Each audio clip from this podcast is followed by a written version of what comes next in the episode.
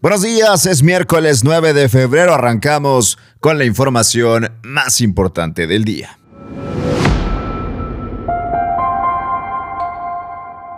Regreso a clases presenciales en Nuevo León es un hecho a partir del lunes 14 de febrero.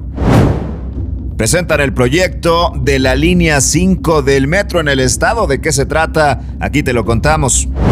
A nivel nacional, dice López Obrador, defender hasta donde tope al subsecretario de Salud, Hugo López Gatel. Va por medidas cautelares en contra del presidente de México. Los detalles más adelante. Y empresas estadounidenses podrían salir de nuestro país en caso de aprobarse la reforma eléctrica en el Congreso de la Unión. Comenzamos.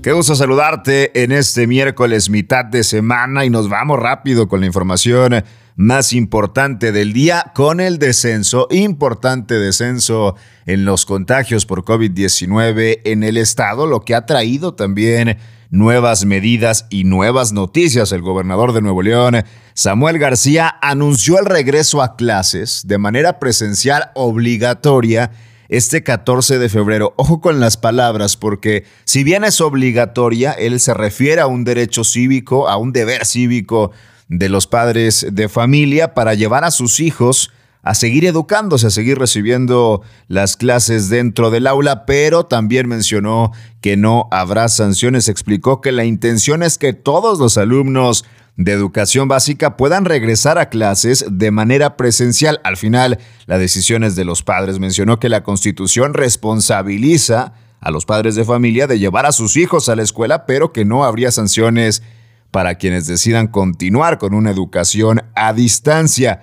De esta manera, el gobernador aseguró que los planteles educativos ya cuentan con las instalaciones apropiadas para el aprendizaje de los menores y en caso de que algún aula educativa tuviera alguna deficiencia, hizo un compromiso para solucionarlo de manera inmediata. Regreso a clases presenciales en Nuevo León, una realidad este 14 de febrero. Las palabras del gobernador del estado.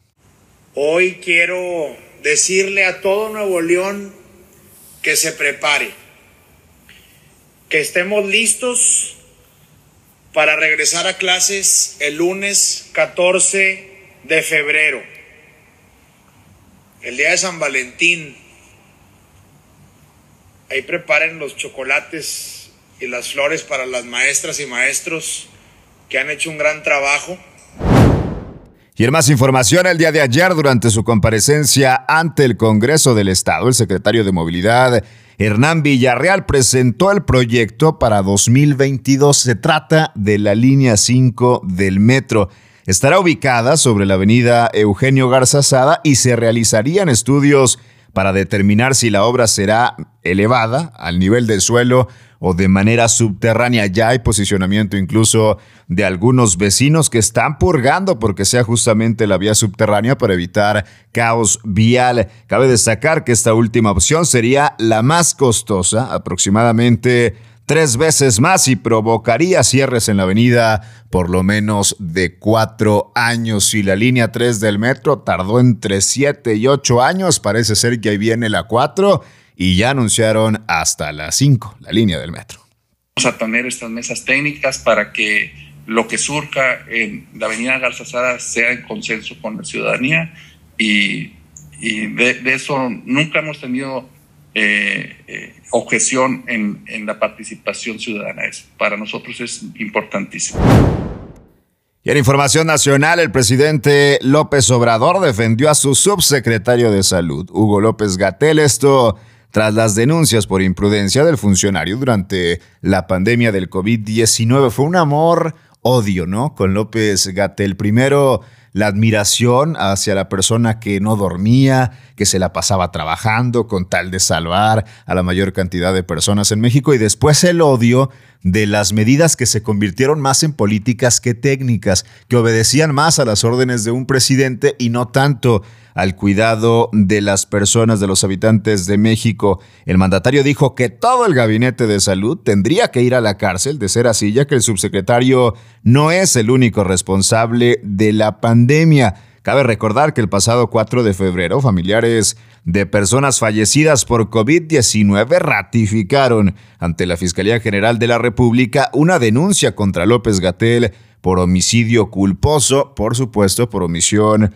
de cuidados. De acuerdo a los quejosos, el subsecretario fue omiso y no ordenó acciones efectivas ante el crecimiento en los contagios. Para sustentar la denuncia, los inconformes presentaron como pruebas actas de defunción y dichos del propio funcionario contrarios a recomendaciones emitidas por la Organización Mundial de la Salud, entre otros organismos del amor al odio con López Gatel. Así pasaron los mexicanos, pero quien aún guarda amor a propósito del 14 de febrero es el presidente de México, que aquí lo defiende.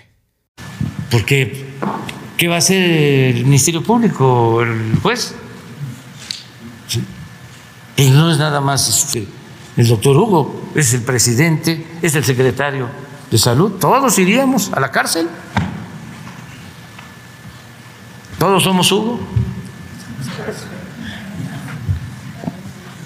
Pero todo tiene que ver con la politiquería.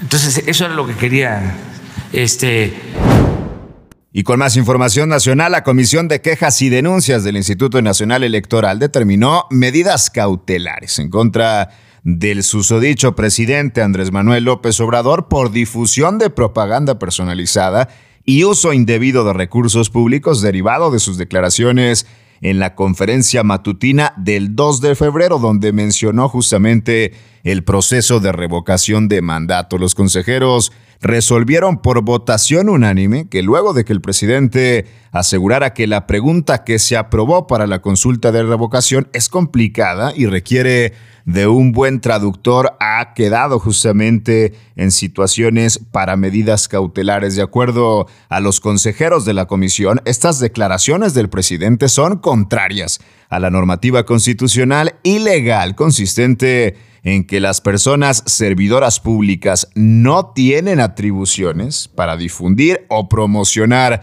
la revocación de mandato, puesto que ello está reservado justamente para uso exclusivo del INE y organismos públicos locales electorales. Con la aprobación del proyecto de acuerdo, los consejeros determinaron la adopción de medidas cautelares bajo la figura de tutela preventiva contra el presidente López Obrador, así como ordenar que se baje el contenido de esa conferencia impugnada del perfil de Facebook del titular del Ejecutivo Federal, es decir, traducido al español, que el presidente calladito en las mañaneras que no se meta y que respete la veda electoral.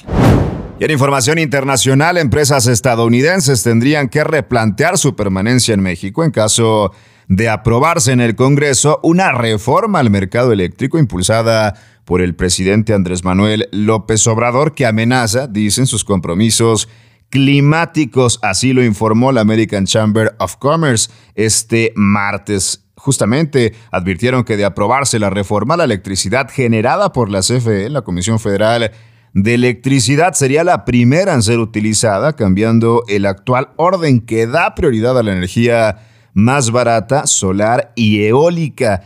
Cabe mencionar que el hoy asesor del presidente de Estados Unidos en materia de clima, estamos hablando de John Kerry, visitará a México por segunda ocasión en menos de seis meses y se va a reunir de manera directa con el presidente López Obrador, esto para tratar de aumentar la cooperación sobre la crisis climática, incluyendo la expansión de la generación de energía renovable.